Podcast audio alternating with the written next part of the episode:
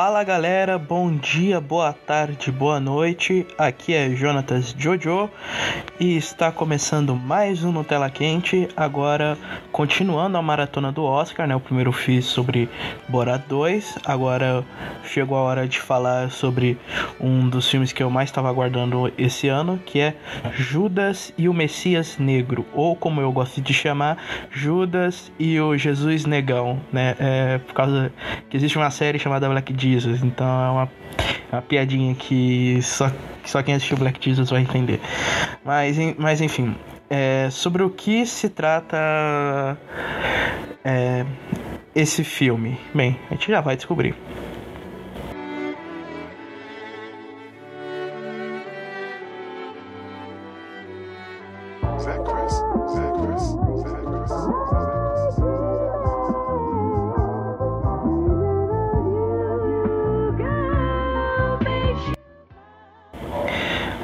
Bem, Judas and the Black Messiah trata sobre um, uma história real, sobre uma infiltração dentro dos Panteras Negras, é, sobre William Bill O'Neill, interpretado pelo Lakeith Stanfield, que ele é subornado por, por, um agente do FBI para é, se filtrar dentro dos Panteras Negras e obter informações de lá, em, em, obter informações é, valiosas de lá sobre o perigo que eles representam para a sociedade branca atual, ou, ou em específico para o Edward Hoover, que é interpretado aqui pelo, Michael, pelo Martin Sheen. Um, o filme já chama logo a atenção de cara muito pela temática, né, pelos panteras, da temática das panteras negras. Eu não sou um grande especialista no assunto de panteras negras, eu não sou um grande especialista na história negra. No entanto, meu no entanto eu tenho um amigo Magno que ele entende bastante, que ele estuda bastante sobre as panteras negras. Talvez um dia eu chame ele para participar aqui da gente é, dissecar esse filme historicamente. Como eu não conhecia a história original, então eu só posso falar dele como filme, não comparando ele com sua história é, com a sua história real. Então vamos lá, começando pela direção que é do Chaka King, né, que que fez o início da sua, da sua carreira foi basicamente feito por curtas e alguns episódios de TV, como por exemplo Jaime Anatens, que vocês não assistiram, eu recomendo inclusive que assistam, porque é uma série muito boa. E esse é o seu segundo longa-metragem, é, sendo que o primeiro foi lançado em 2013, é, sob o título de New Little Weeds. Eu ainda não assisti, mas tenho certeza de que é um grande filme, já que Judas and the Black Messiah se mostrou ser um grande filme. Na época que saiu o primeiro trailer, eu falei que esse filme poderia revolucionar o cinema de alguma forma, trazendo como uma espécie de New Black Exploitation. Eu estava enganado, é, muito por conta também da pandemia, né, que isso impediu de acontecer. No entanto, isso não deixa de ser um grande filme. Isso não torna é, Judas and the Black Messiah um filme inferior muito pelo contrário. É um, é um grande filme que tem grandes atuações e uma excelente fotografia. É, a química entre o Daniel Kaluuya e o Lakeith Stanfield, ambos já atuaram juntos no filme Corra do Jordan Peele. É, ambos se mostraram serem grandes, é, grandes promessas da geração de atores deles, né? Já que Daniel Kaluuya foi descoberto em Skins e Lakeith Stanfield em Atlanta, é, mostrou-se muito talentoso no filme merda do Death Note da Netflix e Daniel Kaluuya é um um grande ator em Corra ainda por cima. Então, temos aqui dois grandes atores que interagem bem, que têm uma boa química, que já trabalharam juntos é, interpretando dois personagens que são completo o oposto. Enquanto um é visto como Salvador, o outro é visto como um. Ele é tipo um James Bond que tá lá. Tá lá, ele é o infiltrado. Ele tem que ganhar a confiança do, do, do Messias, no caso o Fred Hampton, interpretado pelo Daniel Kaluuya, e, e passar informações pro FBI.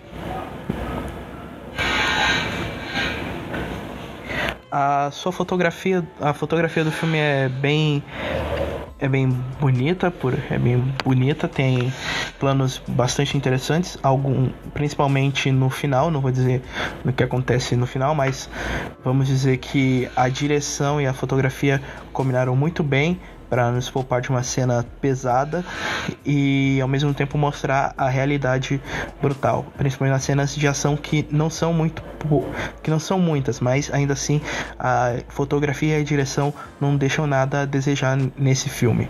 É, quanto ao Daniel Kaluuya, como eu já disse, a interpretação dele é espetacular quando ele faz os discursos do Frank Hampton, ele ele bota toda a verdade nele, bota tudo que mostra todo o seu potencial, assim como Lakeith Stanfield.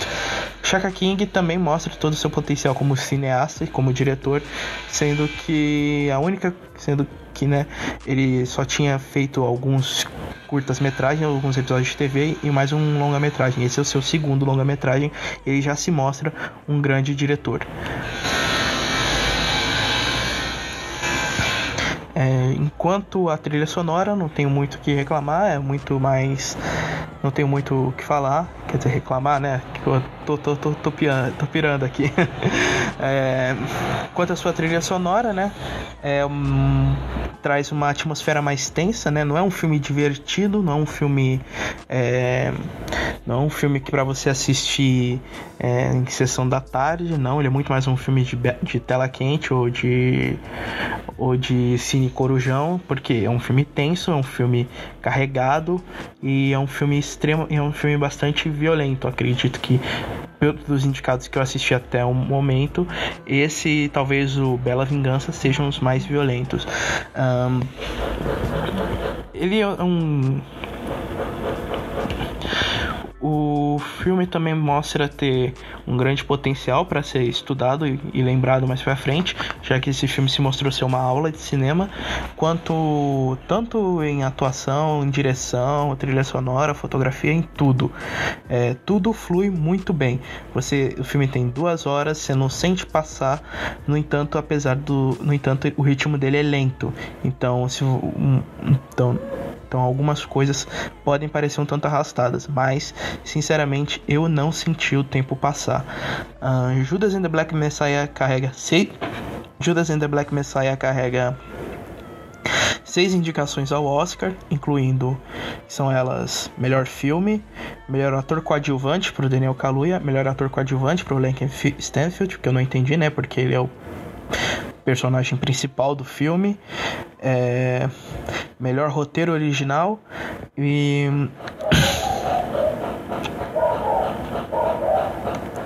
Não, e melhor fotografia e melhor canção original. Então, né, só falta ver o que que vai acontecer. Eu não sei se ele é um dos meus favoritos, com certeza tem grandes chances de vencer. No entanto, eu acredito que Mank será o grande vencedor. Mank é o meu favorito é, nesse ano. No entanto, ainda não falei de Mank, então vou deixar para falar de Mank é, ainda na próxima semana. Como esse é um como os programas do Oscar estão sendo curtos, acho que eu consigo trazer eles mais de um, é, mais de um por semana. É, vou tentar trazer, como eu disse antes, no programa sobre Borat, vou tentar trazer todos os indicados a melhor filme, todos os indicados a melhor é, filme estrangeiro, a melhor animação e a melhor documentário. Vou tentar. Se eu não conseguir, é, bem, pelo menos também vou falar dos injustiçados e também vou falar dos é, dos filmes superestimados, das injustiças. Vou falar das injustiças também. Então, Judas and the Black Messiah merece a indicação que tem. Se mostrou ser um grande filme e provavelmente será um dos filmes que mais serão lembrados pelo movimento. É, negro nos próximos 20 anos, sendo que ele realmente se mostrou um filme muito interessante em um contexto histórico é, extremamente delicado. Final dos anos 60, né, como a gente sabe, final do na época dos direitos civis. No entanto, isso também trouxe uma grande consequência para os negros, que é o aumento do racismo que é, que infelizmente até hoje, né, não parou. Então, vale a pena assistir Judas and the Black Messiah, com certeza é um dos melhores filmes da seleção do Oscar até o momento. Então, Então, isso é o aqui e até a próxima. Como Nutella quente com pão.